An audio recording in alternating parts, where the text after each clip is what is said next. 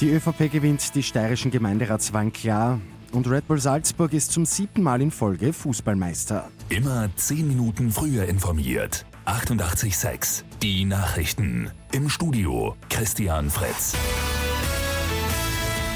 Debakel für die FPÖ bei den Gemeinderatswahlen in der Steiermark. Nur 8,2 Prozent stehen am Ende da, ein Minus von über 5,5 Prozentpunkten im Vergleich zu 2015. Großer Wahlsieger ist die ÖVP, sie kommt auf über 47 Prozent. Auch die SPÖ legt zu, wenn auch nur wenig und erreicht fast 32 Prozent. Die Grünen gewinnen ebenfalls etwas dazu und landen bei 4,75 Prozent.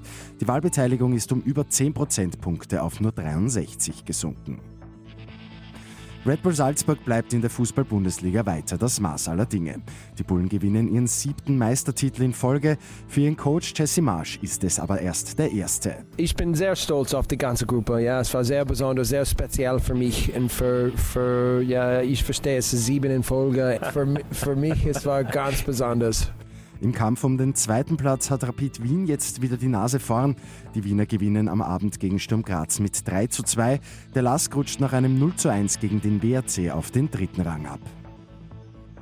Reisende aus dem deutschen Kreis Gütersloh dürfen ab sofort nur mit einem negativen Corona-Test nach Österreich reisen.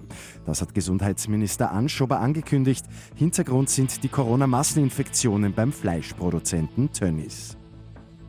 Und Happy End nach einem Badeunfall gestern in Wels. Die gute Nachricht zum Schluss. Ein Bademeister entdeckt ein sechsjähriges Mädchen im Wasser treiben.